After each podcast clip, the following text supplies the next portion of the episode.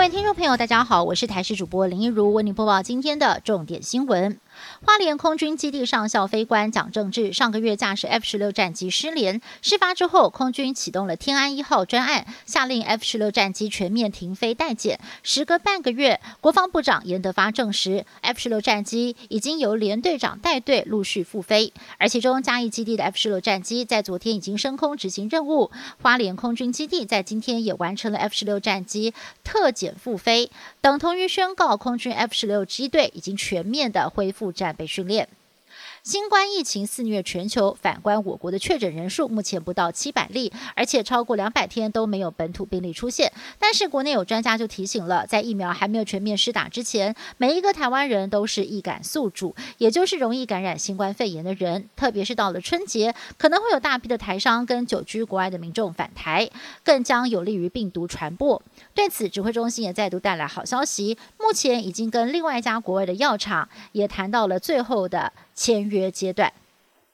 男子居家检疫竟然两度乱跑，在云林有一名男子十一月二十一号从香港返国，理应居家隔离到十二月五号为止，但是他却在十一月二十五号私自外出剪头发，理发过程当中突然癫痫发作就医，捐检的身份才意外曝光，害得店家大消毒，两名救护队员也得居家隔离。没想到五天之后，男子因为肚子饿，竟然骑车外出购物，虽然男子检测的结果是阴性，但是卫生局仍。忍无可忍，对他开出了十万块钱的罚单，并且将他强制的送往集中检疫所来安置。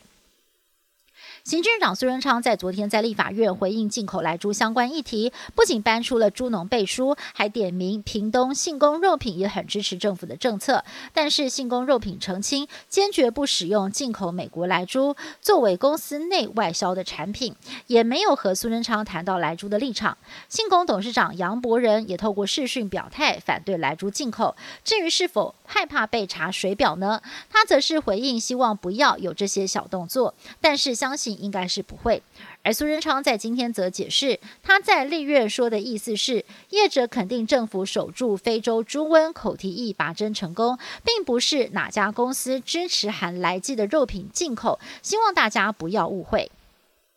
美国总统川普即将卸任，他继续的挥霍他的总统特权，特赦亲信跟自家人，除了已经特赦前国安顾问弗林，现在又考虑要特赦自己的三名子女小唐纳。艾瑞克、还有伊凡卡，以及川普的私人律师朱利安尼，甚至打算一不做二不休，也特赦他本人。而川普明明就已经败选了，但是到现在还不甘心，口口声声的说自己赢得大选，甚至还呛瞎说，如果真的不能翻盘，那么就再战二零二四总统大选。美国疾管局 CDC 公布重磅消息，研究人员采验了将近七千四百个在去年十二月到今年一月采集的捐血样本，结果发现哦，有一百零六个样本存在新冠抗体，研判很可能在去年十二月中，美国就已经出现了首例的新冠病患。而目前美国疫情持续升温，全美单日新增确诊数跟死亡数都在增加，让医疗体系濒临崩溃边缘。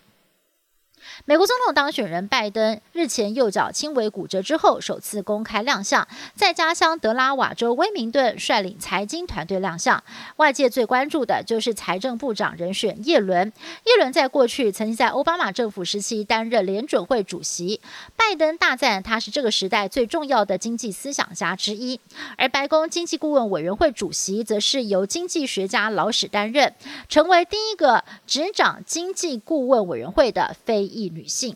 以上新闻是由台视新闻部制作，感谢您的收听。更多新闻内容，请您锁定台视各界新闻以及台视新闻 YouTube 频道。